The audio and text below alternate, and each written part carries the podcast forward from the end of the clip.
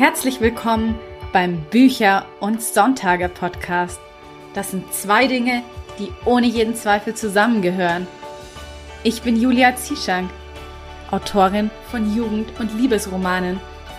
Mehr über mich und meine Bücher sowie spannende Extras findest du auf meiner Website unter juliazieschank.de.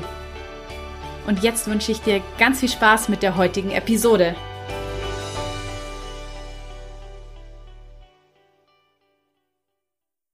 Wie schön, dass du auch diesen Sonntag wieder eingeschalten hast. Und es ist ja auch schon Dezember. Unglaublich, wie schnell das Jahr schon wieder vergangen ist. Und weil Weihnachten ja gar nicht mehr so weit entfernt ist und ich mich einfach für dieses tolle Bücher- und Sonntagejahr bei dir bedanken möchte, gibt es am Ende von der heutigen Podcast-Episode auch ein kleines Gewinnspiel, also bleib unbedingt bis zum Schluss dran. In der heutigen Folge geht es um Sensitivity Reading. Vielleicht hast du davon schon einmal gehört. Falls nicht, dann bringen wir da heute auf jeden Fall Licht ins Dunkle, denn mit Marius Schäfers habe ich mir einen Autor eingeladen, der selbst auch als Sensitivity Reader fungiert. Also falls du über sensible Themen schreibst, dann ist vielleicht Marius der Experte zu deinem Thema. Auf jeden Fall ist das Themenspektrum bei sensiblen Themen ja sehr breit gestreut, weshalb Sensitivity Reader üblicherweise nicht für jeden Themenbereich Experten oder Expertinnen sein können. Und demnach ist es wichtig, dass du eben für dein Thema den passenden Sensitivity Reader findest. Und deshalb hat mich nach unserem Gespräch Marius noch auf die Internetseite sensitivity-reading.de aufmerksam gemacht. Dort kannst du eben nach Themenbereichen filtern, wie zum Beispiel nach psychischen Erkrankungen oder Gewalterfahrungen und du findest dann zu den jeweiligen Themenbereichen die passenden Sensitivity Reader mit Kontaktmöglichkeit und E-Mail-Adresse. Den Link zu sensitivity-reading.de packe ich dir auch nochmal in die Show Notes zur heutigen Episode. Und dann würde ich sagen, legen wir auch direkt mit dem Interview los. Viel Spaß beim Anhören! Hallo Marius, herzlich willkommen bei Bücher und Sonntage. Ja, hi Julia. Ich freue mich sehr, dass ich jetzt hier sein darf. Also danke dafür erstmal. Und ich freue mich, dass wir heute mal über Sensitivity Reading sprechen und darüber, wie man über sensible Themen schreibt. Magst du dich vielleicht als erstes einfach mal für die Hörerinnen und Hörer vorstellen und so ein bisschen was zu deiner Vorgeschichte erzählen und wieso du über Randgruppen schreibst? Ähm, ja, gerne. Also ich bin Marius. Ähm, meine Pronomen sind er, ihm und ich schreibe unter dem Pseudonym Mani Schäfers romantisch-dramatische und fantastische Geschichten für junge Erwachsene.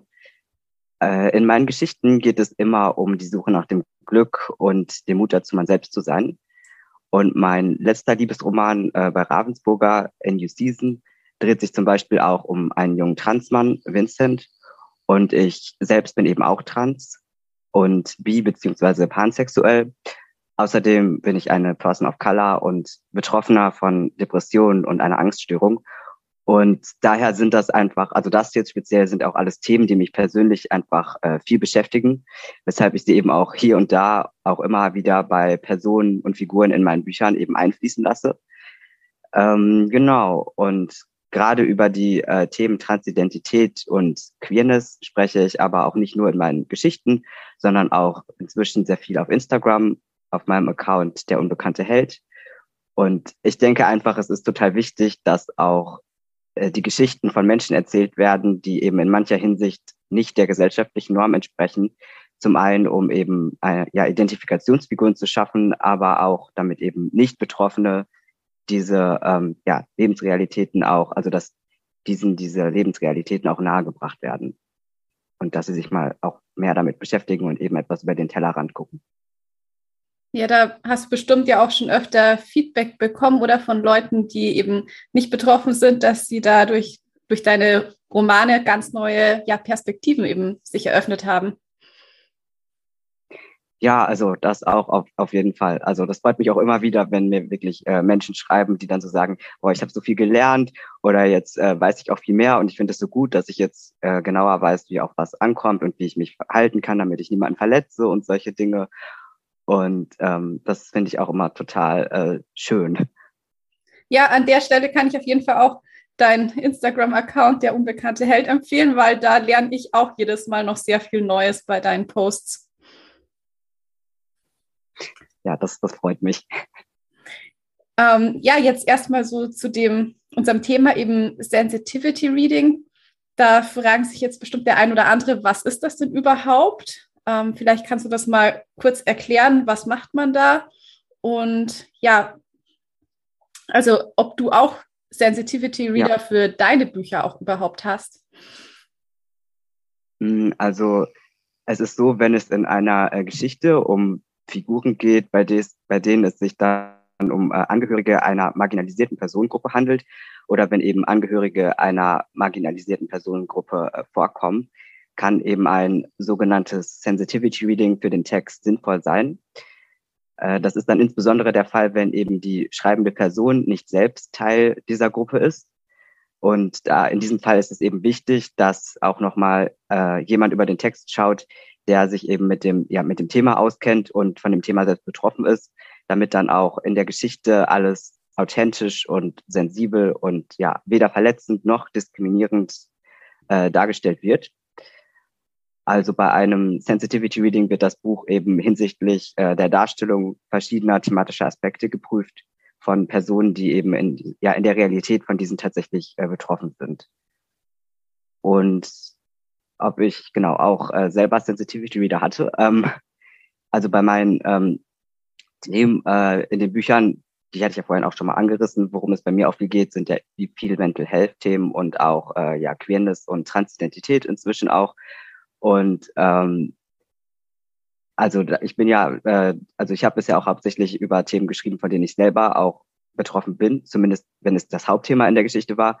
Ähm, aber für A New Chapter zum Beispiel äh, hatte ich noch eine Sensitivity Readerin. Da ging es dann um äh, Hochsensibilität, wobei ich auch selber hochsensibel bin, aber dass auch einfach doch nochmal jemand drüber guckt. Und es gibt ja auch immer so viele verschiedene Perspektiven, auch wenn Leute einer Personengruppe angehören. Das ist ja auch immer sehr äh, individuell. Deswegen macht es auch, wenn man selber betroffen ist, eigentlich auch Sinn, nochmal jemanden drüber schauen zu lassen. Und auch bei A New Season dann zum Thema Trans, da hatte ich dann auch noch mal einen anderen Transmann gefragt, der eben auch sich das einfach noch mal hinsichtlich verschiedener Szenen, Stellen, wo man wie was ausdrückt und sowas zum Beispiel auch doch noch mal angeschaut hat. Einfach, dass ich noch mal auch ein bisschen Input gekriegt habe. Wobei ich ja natürlich auch eh schon Leute kenne, die auch von diesen Dingen betroffen sind, einfach dadurch, dass man sich ja immer mal so austauscht. Du arbeitest ja, glaube ich, auch selbst als Sensitivity Reader, oder? Ja, äh, genau, genau. Das äh, biete ich auch äh, an, dann eben für die Bereiche, in denen ich selber betroffen bin. Genau. Was wären das dann so für Themenbereiche, wo man dich da jetzt buchen könnte? Mm, also zum Beispiel äh, ja Queerness, ähm, also wie Pansexualität oder eben Transidentität. Ansonsten ähm, mache ich das aber auch für äh, zum Thema Rassismus auch wenn ich selber bisher darüber nicht explizit geschrieben habe. Aber eben gerade wenn es jetzt eben, wenn People of Color in der Geschichte vorkommen oder eben auch, ja, oder eben auch explizit sehen, wo das eben vielleicht auch thematisiert wird oder welche Begrifflichkeiten man zum Beispiel nutzen kann und sowas. Also das äh, biete ich auch an, dass ich mir das äh, anschaue und eben prüfe. Und auch eben im Bereich von äh, psychischen Erkrankungen in Bezug jetzt auf Depression und Angststörung. Genau, das wären so meine Bereiche. Wie muss man sich das vorstellen? So in welcher Phase des Buchentstehungsprozesses kommt dann der Sensitivity Reader ins Spiel? Also ist es so parallel zu den Testlesern oder eher erst, wenn das Buch dann auch schon Lektorat hinter sich hatte? Hm, also es war bisher schon unterschiedlich. Also manchmal war es, also meistens war es bisher so, wenn ich jetzt Texte gekriegt habe, dass es irgendwie so quasi entweder parallel zum Lektorat war oder zwischen dem inhaltlichen und dem sprachlichen Lektorat oder so. Also meistens schon eher ein bisschen später als ganz am Anfang, wenn der Text noch ganz roh ist. Ähm, aber an sich ist das eigentlich, also kann man das im Prinzip, also ich habe auch schon Texte gehabt, die dann komplett schon fertig waren, auch bei äh, Übersetzungen. Da ging es dann ja auch eher nur noch um der kleinere Details, dass das jetzt eben auch auf Deutsch dann äh, ja gut ausgedrückt ist und nicht irgendwie problematisch.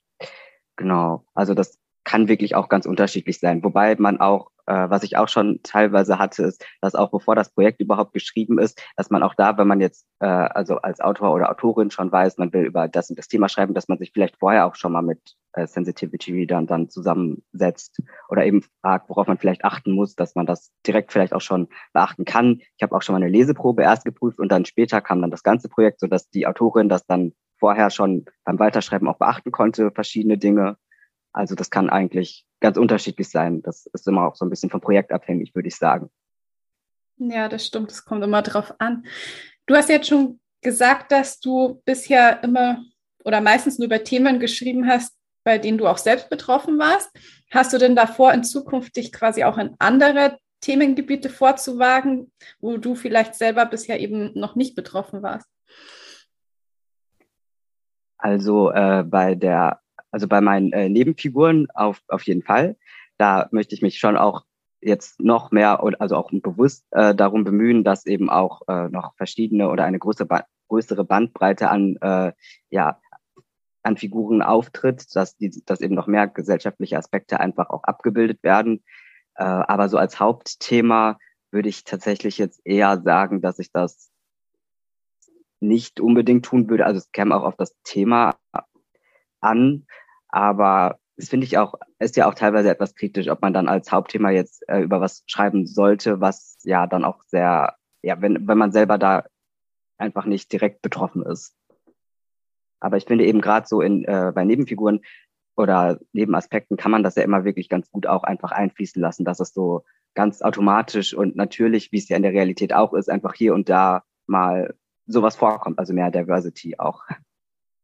Ja, ich glaube, das ist nämlich so ein Punkt, wo sich auch viele Gedanken machen, ob man über ein Thema schreiben darf oder sollte, von dem man nicht selbst betroffen ist. Also zum Beispiel, ob ich jetzt als weiße Person ein Buch schreiben darf, das Rassismus thematisiert, da gehen ja die Meinungen schon so bisschen auseinander und da hört man auch immer wieder so kontroverse Meinungen. Also wie siehst du denn das? Fändest du das jetzt gut oder siehst du das auch eher kritisch?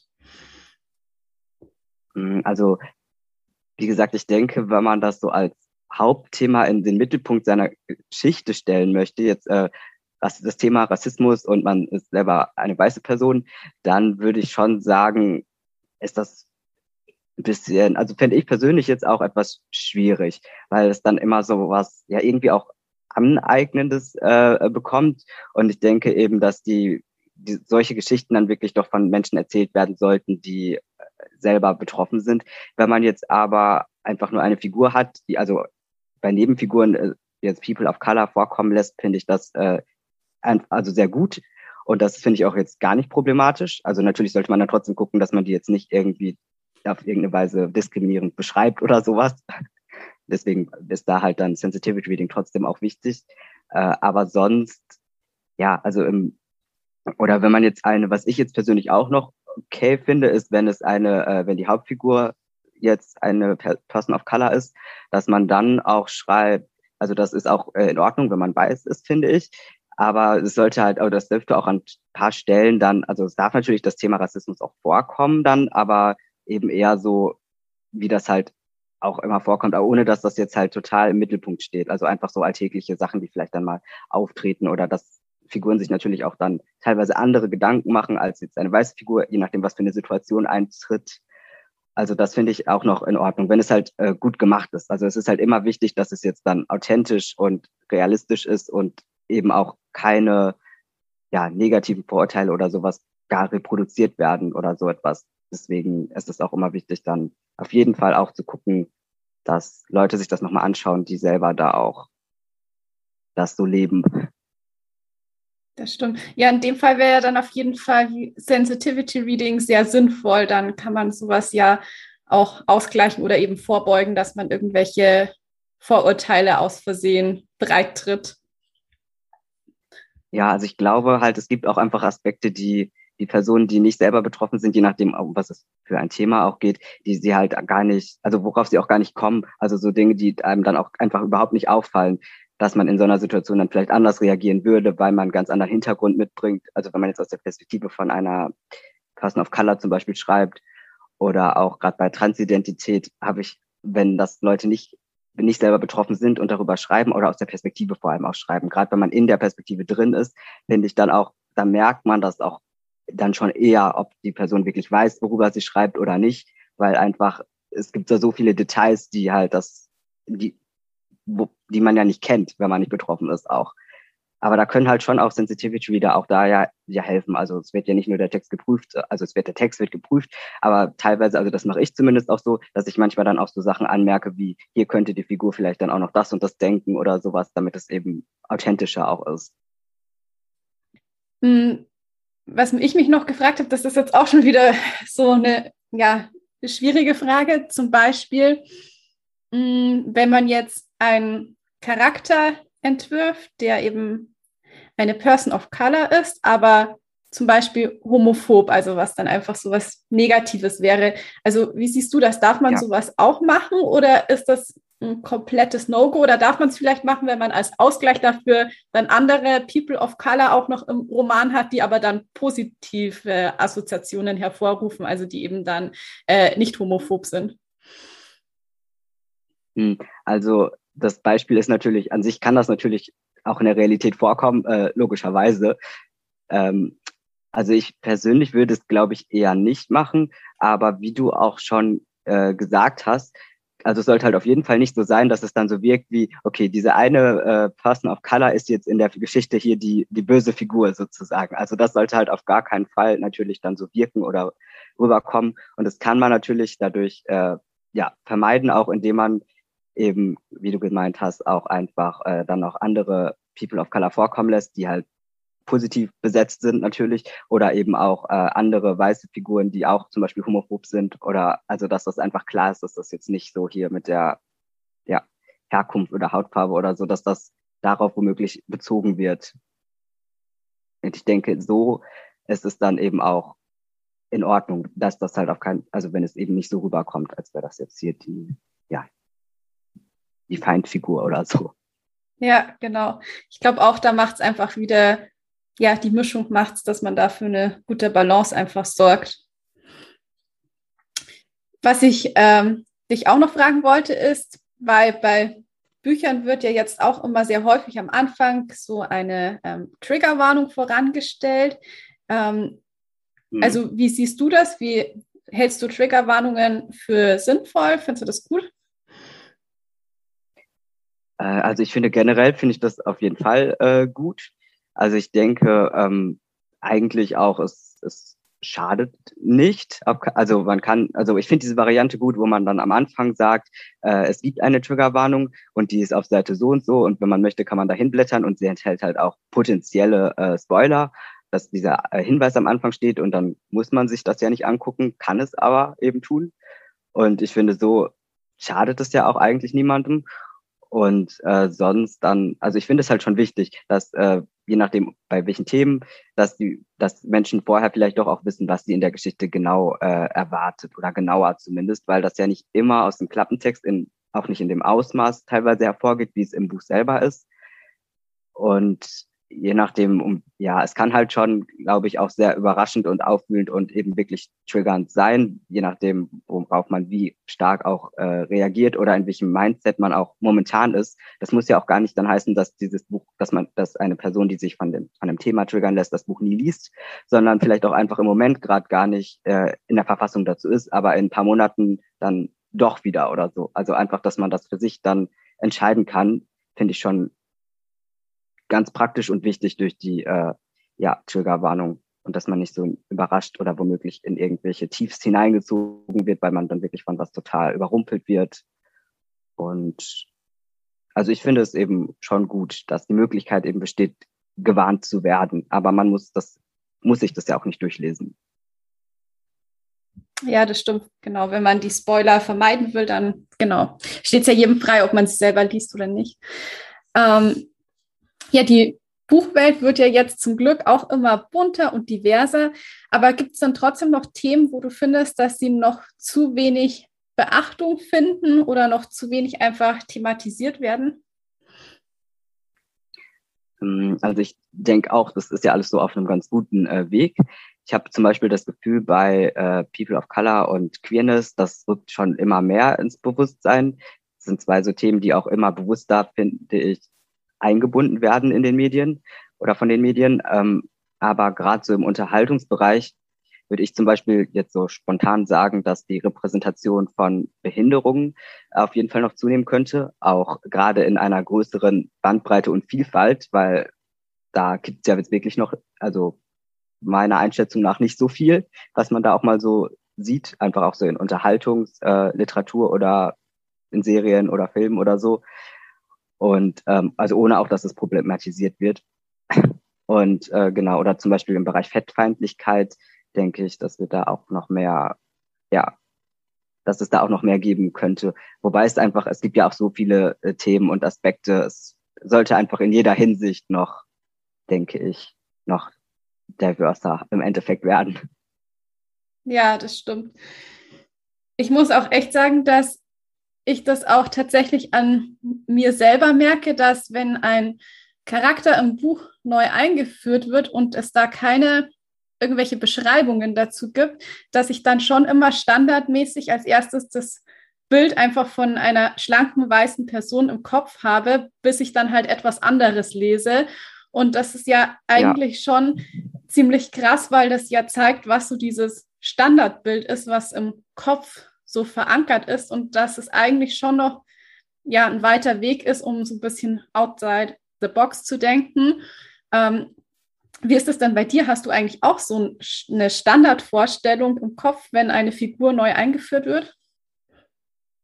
Ähm, also das kenne ich auch auf, auf jeden Fall. Also das, ich denke halt wirklich, es ist natürlich gesellschaftlich einfach so tief in uns allen auch verankert, dass es so ein, ja, genormtes Bild einfach gibt, was die meisten Menschen dann wahrscheinlich erstmal vor Augen haben, ohne, wenn jetzt nicht explizit direkt irgendwie erwähnt wird, die Figur ist, ja, nicht, äh, die, entspricht nicht diesem Bild auf irgendeine Weise. Also wenn das nicht explizit erwähnt wird, glaube ich, dass alle sich erstmal diese Standard, standardisierte Version eigentlich fast alle Menschen vorstellen. Und also das habe ich selber bei mir auch gemerkt. Äh, inzwischen hat sich das aber ein bisschen gewandelt. So, und ich habe also aber auch eben durch, durch dieses bewusste Hinterfragen und sich das bewusst machen, glaube ich, hat sich das inzwischen ein bisschen gewandelt, dass ich auch teilweise doch dann nicht direkt äh, immer dieses typische schlanke Körperbild zum Beispiel vor Augen habe, sondern mir Figuren auch einfach ja realistischer vorstelle, wie das dann auch in der Wirklichkeit halt ist. Oder dass ich auch manchmal so denke, hm, okay, die habe ich mir jetzt doch tatsächlich immer als Person of Color vorgestellt und dann stellt sich irgendwann raus, wo ist sie aber gar nicht. Also das inzwischen ist das bei mir schon auch so, dass aber ich habe das auch früh, das habe ich eher so auch bewusst entlernt quasi, glaube ich, mhm. inzwischen. Aber es ist halt, denke ich, relativ normal, dass man das erstmal so drin hat. Genau, ja. Ja, und etwas wieder zu entlernen ist ja auch nicht so einfach. Das geht ja auch nicht von heute auf morgen. Also das ist, glaube ich, auch ein längerer ja, Prozess. Aber deswegen ist es ja gut, dass immer mehr über diese Themen gesprochen wird oder jetzt eben auch, dass wir eine Podcast-Folge darüber machen, weil das trägt ja alles dazu bei, dass man das ein bisschen aufbricht und ähm, auch dann wieder eben entlernt. Ja, definitiv. Wenn, ja, wenn ich jetzt gerne ein Buch schreiben möchte, eben über ein sensibles Thema, hast du da noch so einen Tipp, wie man am besten vorgehen kann, um eben niemanden zu verletzen? Hm, also erstmal sollte man sich auch mit dem Thema selber, würde ich sagen, auseinandersetzen, schon genauer. Also, dass man einfach erstmal Fakten sammelt und auch sich Sachliteratur, je nachdem eben dazu ansieht.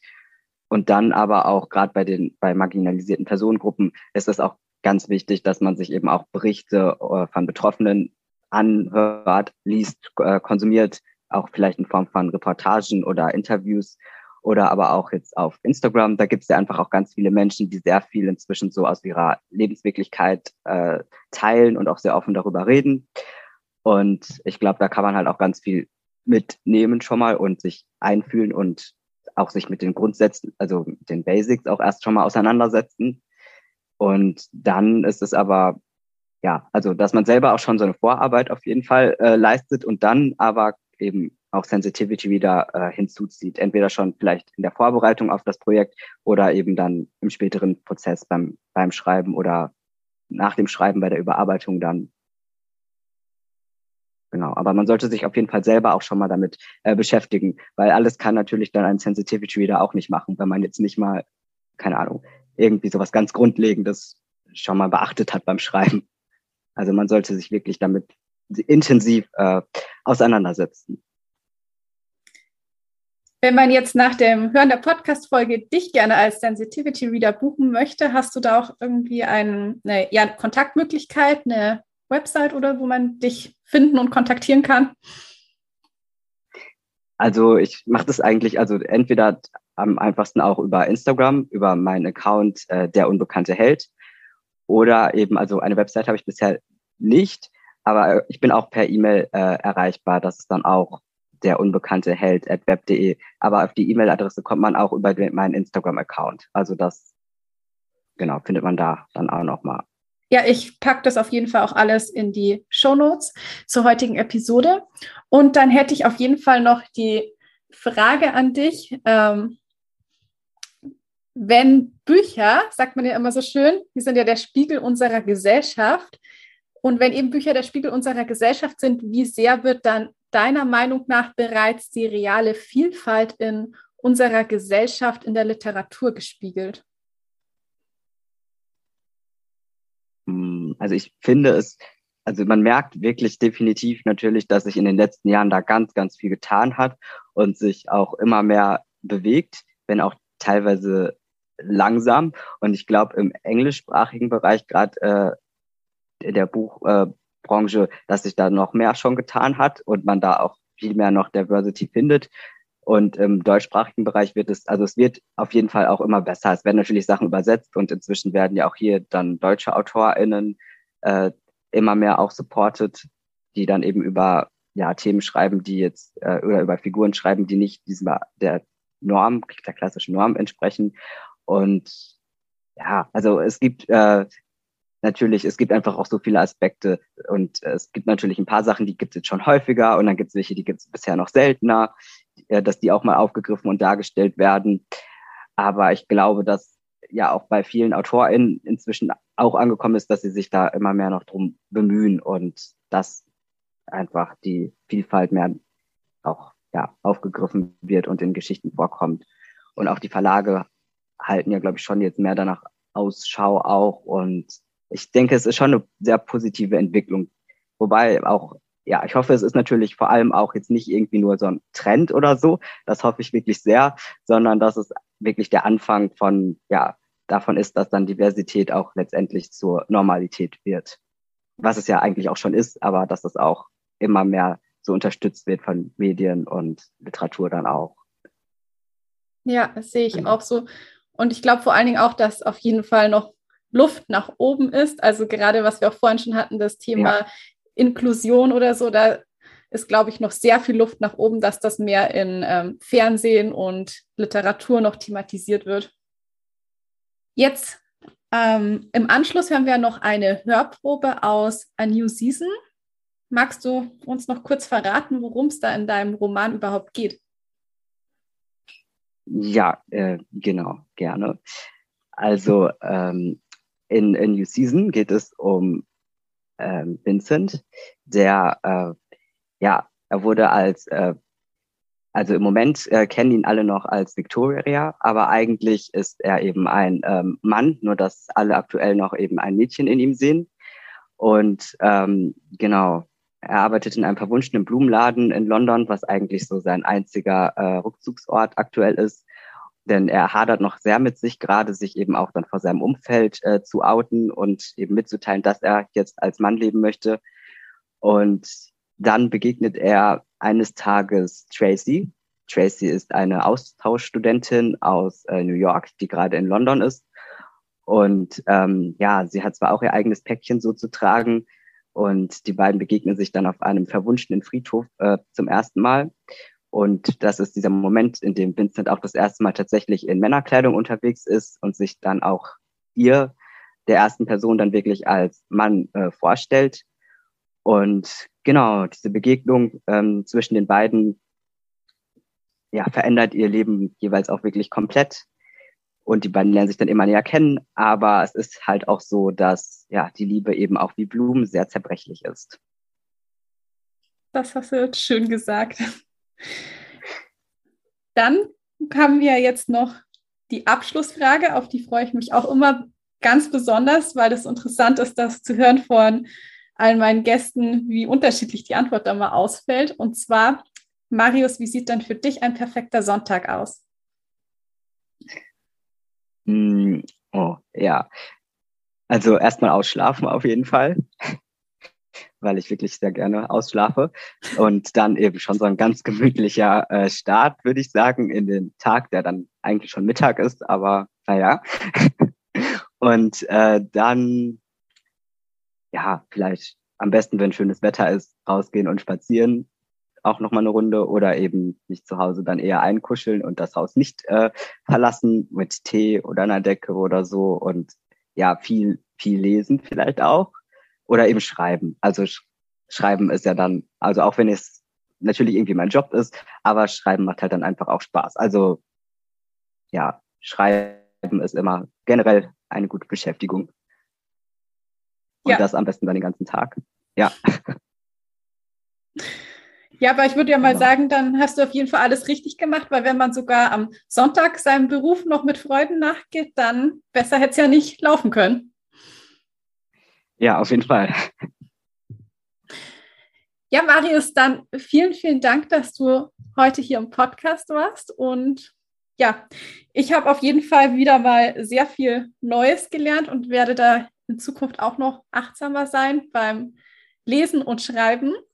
Und deshalb danke ich dir, dass du da dein Wissen mit uns heute geteilt hast zum Thema sensible Themen und Sensitivity Reading. Ja, total gerne. Es hat mir auch richtig viel Spaß gemacht und ja, danke, dass ich hier sein durfte. Und nun folgt eine kleine Hörprobe aus A New Season, My London Dream von Mani Schäfers. Das ist alles falsch. Ich auf dieser Party, ich in dem figurbetonten Shirt und diesem niedlichen Volantrock, der mir viel zu luftig erscheint, ich an Hunters Seite, ich, vor allem ich. Hunters Arm liegt locker um meine Schultern, schon seit wir den Hauptcampus der University of London betreten haben, und trotzdem fühlt es sich an, als würde er mich erdrücken. Ich kann kaum atmen. Wie ferngesteuert setze ich einen Fuß vor den anderen und zwinge mich dazu, meine Panik beiseite zu schieben. Auf in die Schlacht! Wir betreten die Turnhalle. Unzählige pinke und weiße Luftballons und Herzen empfangen uns. Und natürlich Edelrosen.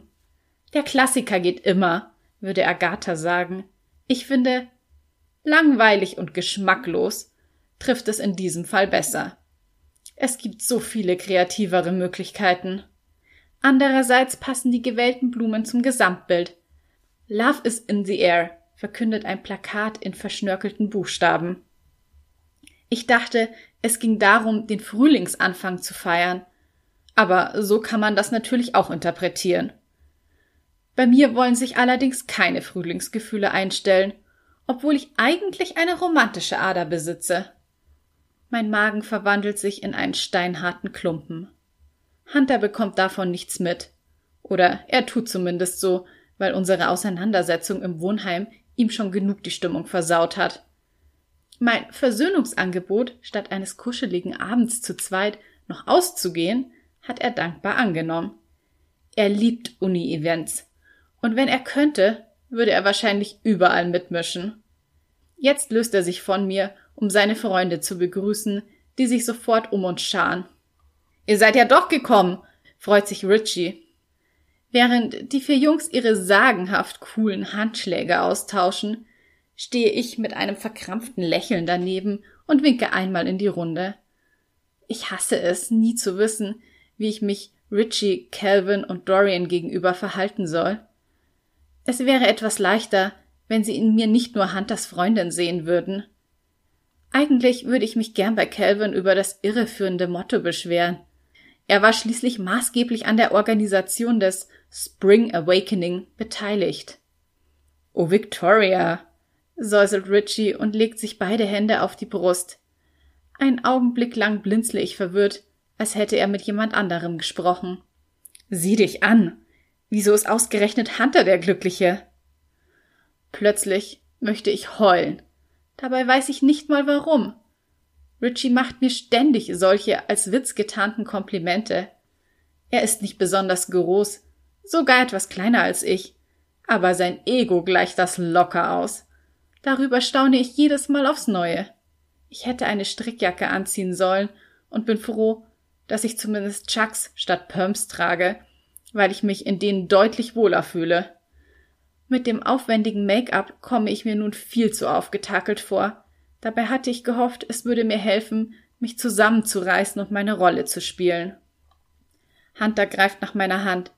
Wir holen uns erstmal was zu trinken. Kommst du?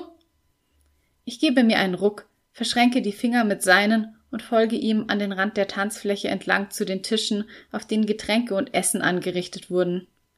Die Musikauswahl ist ausnahmslos kitschig, im positiven Sinne, weshalb ich als Fan von Love Songs quasi jedes Lied kenne und das Buffet bietet für eine Uni-Party richtig viel Auswahl. Schade, dass mein Magen rebelliert und ich mich daher nur an den Tomate-Mozzarella-Sticks bediene. Ich beobachte Hunter, der uns zwei Gläser mit zitronengelber Bohle einschenkt. Seine dunkelblonden Haare sind nach hinten gegelt, sein Gesicht ist glatt rasiert.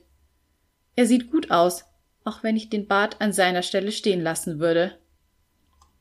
Ich kann mich nicht oft genug daran erinnern. Er ist die ultimative Belohnung für die harte Arbeit der letzten anderthalb Jahre. Ich will nicht sagen, mein Märchenprinz, denn das wäre etwas übertrieben. Dennoch darf ich nicht vergessen, welche Fortschritte ich gemacht habe. Ich war immer ein Außenseiter gewesen, hatte nie irgendwo hineingepasst, obwohl ich so verzweifelt dazugehören wollte. Nach dem Schulabschluss hatte ich beschlossen, es den beliebten Mädchen einfach nachzumachen. Ich hatte es satt, dass sich andere über mich lustig machten. Also begann ich die richtigen Klamotten zu tragen, gab vor, mich für die richtigen Dinge zu interessieren und verhielt mich so, wie es den Jungs gefiel. Auch wenn es mir zuerst befremdlich vorkam, in einer Hinsicht funktionierte es. Ich bin nun ein Teil des Ganzen. Niemand hält mich mehr für komisch. Wieso nur bin ich dann immer noch nicht glücklich? Wir stellen uns zu Hunters Freunden an einen der Stehtische und ich checke kurz mein Smartphone. Wo bleibt ihr? tippe ich an Gwen und Ramona. Eigentlich wollten wir uns hier treffen, weil die beiden mich schnellstmöglich vor meinem Freund retten sollten. Auf dem Weg hierher hatte ich ihnen eine Nachricht geschickt, dass Hunter und ich aneinander geraten waren. Der Gruppenchat blieb jedoch stumm. Ich lasse das Handy wieder in die Mini-Handtasche verschwinden und trinke einen großen Schluck Bohle, die dank des Rohrzuckers angenehm süß schmeckt. Darunter mischt sich Minze und natürlich der Sekt. Da ist sie, zischt Kelvin plötzlich und stößt Dorian den Ellbogen in die Seite. Der flucht kurz, weil dadurch Bier auf seinem Hemd landet. Ohne Begleitung. Vielleicht kriege ich doch noch meine Chance, sagt Kelvin dann. Ich setze mein Glas ab, bleibe mit dem Blick kurz an dem Lippenstiftabdruck am Rand hängen, bevor ich meiner Neugier nachgebe und mich umdrehe. Wow, ich muss mich räuspern. Wer ist das? Das Mädchen ist verdammt hübsch. Es gibt genau genommen keinen Dresscode für heute Abend, weshalb sie sich anscheinend gern in Schale wirft und kein Problem damit hat, aufzufallen. Ihr silbernes Paillettenkleid strahlt mit ihrem Lächeln um die Wette und passt perfekt zu ihrer dunkelbraunen Haut. Ihre glatten, schwarzen Haare hat sie mit einer ebenso funkelnden Spange zu einer eleganten Hochsteckfrisur gestylt. Tracy Palmer, antwortet Dorian, da es Calvin offenbar die Sprache verschlagen hat. Nicht schwer nachzuvollziehen. Sie kommt aus New York City, Austauschstudentin von der Columbia.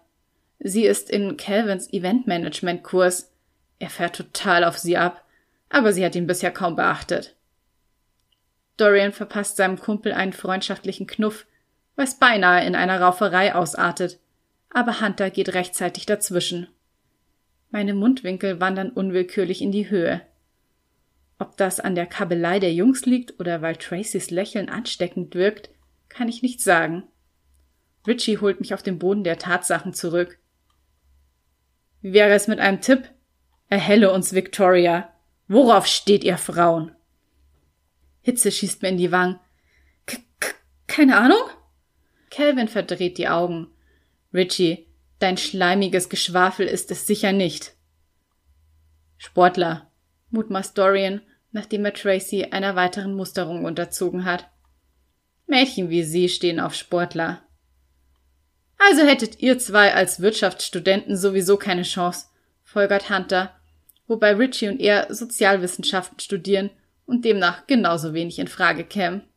Reine Zeitverschwendung. Calvin schmollt. Er und Hunter sind zusammen zur Schule gegangen und daher ganz besonders dicke. Du hast gut reden, Arschloch, wirft er meinem Freund an den Kopf, was zweifelsfrei liebreizend gemeint ist. Obwohl die Jungs mit mir und meiner wenig hilfreichen Antwort darauf, was Frauen an Männern mögen, keine Beachtung mehr schenken, hämmert mein Herz immer noch wie verrückt. Dabei ist doch gar nichts passiert.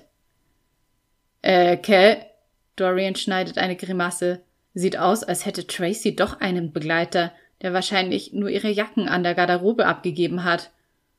Du musst jetzt stark sein, es ist. Was zur Hölle? Kelvins Augen weiten sich. Eigentlich verspüre ich nicht das geringste Bedürfnis, mir Tracys heißes Date anzugucken. Keine Ahnung, wieso ich trotzdem einen Blick riskiere.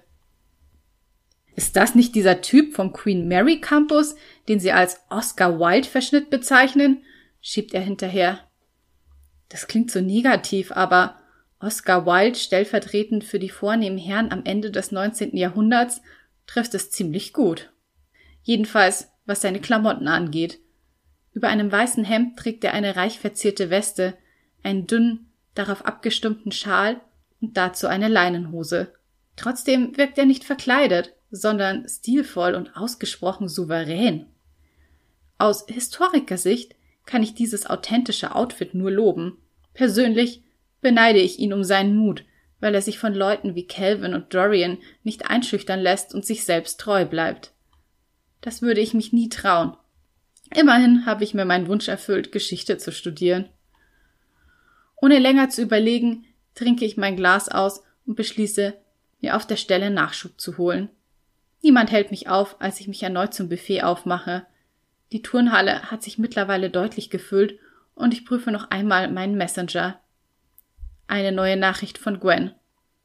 Sorry, Ramona hat das Sushi nicht vertragen. Waren schon fast im Bloomsbury, aber ich bring sie jetzt besser nach Hause. Oh nein, gute Besserung, tippe ich als Antwort und meine es auch so. Ramona hat mit ihrem empfindlichen Magen irgendwie immer Pech. Nur das Timing ist diesmal echt ungünstig. Ich senke das Handy und bleibe vor der Bohleschüssel stehen. Was tue ich hier? Hatte ich wirklich vor, mich zu betrinken, weil ich die Gegenwart meines Freundes nüchtern nicht ertrage? Genau in diesem Moment spüre ich Hunter hinter mir. Anscheinend ist er mir gefolgt. Er zieht mich an sich und raunt mir ins Ohr. Vergiss die Jungs. Wollen wir tanzen? Der Geruch seines Aftershaves katapultiert mich für einen Sekundenbruchteil zurück in sein Wohnheimzimmer und in sein Bett. Erst war alles noch in Ordnung. Ich hatte ihn bei Mario Kart abgezockt, woraufhin er mir mit einem Kuss gratulierte, weil das ja so sexy wäre. Es dauerte nicht lange, bis wir uns nicht mehr nur küssten. Doch, wie die Male zuvor, hatte sich etwas in mir gegen diese Art der Annäherung gesperrt. Während ich nach dem wiederholten Reinfall mein BH anzog und es nicht fertig brachte, ihm in die Augen zu sehen, stellte Hunter mich zur Rede. Du willst nicht mit mir schlafen, oder? Das ist es nicht, hatte ich hastig widersprochen, obwohl es ja stimmt. Aber wie soll ich mit ihm schlafen, wenn ich schon unter normalen Umständen keine Ahnung habe, was ich mit meinem Körper anfangen soll? Manchmal kommt es mir vor, als gehörte er gar nicht zu mir. Es ist okay, Victoria, wenn du noch nicht so weit bist. Möglicherweise hätte mich das sogar beruhigt, wenn Hunters Frustration nicht so unüberhörbar gewesen wäre. Und was, wenn ich nie so weit sein werde? Wie es weitergeht, erfährst du in A New Season, My London Dream von Mani Schäfers. Jetzt kommen wir endlich zu dem bereits angekündigten Gewinnspiel. Ich verlose nämlich ein signiertes Exemplar von Love and Regret, die Scherben meines Herzens. Und wenn du gerne ein signiertes Taschenbuch gewinnen möchtest, dann ist alles, was du dafür tun musst, bis zum 12. Dezember 2021 deine Lieblingsepisode von Bücher und Sonntage in deiner Instagram Story zu posten. Dazu musst du eigentlich nur beachten, dass du die Instagram Story für mindestens 24 Stunden online hältst und dass du natürlich mich auch verlinkst, damit ich die Story sehen kann. Ich würde mich außerdem natürlich sehr, sehr freuen, wenn du mir auf Instagram folgst und vielleicht auch mal dir ein paar meiner Reels anschaust, denn auf die bin ich ganz besonders stolz, weil ich da so ein paar Autorenklischees ähm, humorvoll verarbeitet habe und ja, da würde ich mich auf jeden Fall freuen, wenn du mir ein kleines Feedback da lässt. Ansonsten, wie gesagt, ist nur wichtig, deine Lieblingsepisode in deiner Instagram Story zu posten bis zum 12. Dezember 2021 und mich darin zu verlinken. Und außerdem ist es wichtig, dass du deinen Wohnsitz in Deutschland hast, denn ich werde das Taschenbuch nur innerhalb Deutschlands verschicken das war's eigentlich auch schon. Ich bin sehr gespannt, welche Episode du auswählen wirst, wie du dich entscheiden wirst, was so bisher dein Highlight war. Und dann wünsche ich dir schon mal viel Erfolg beim Gewinnspiel. Und ich lose dann auf jeden Fall am Montag, den 13. Dezember, das Gewinnspiel aus und werde dann auch den oder die Gewinner oder Gewinnerin in meiner Instagram Story verlinken. Und damit bleibt mir nur noch zu sagen, ich hoffe, du schaltest wieder ein, wenn es Zeit ist für Bücher und Sonntage. Bis zum nächsten Mal.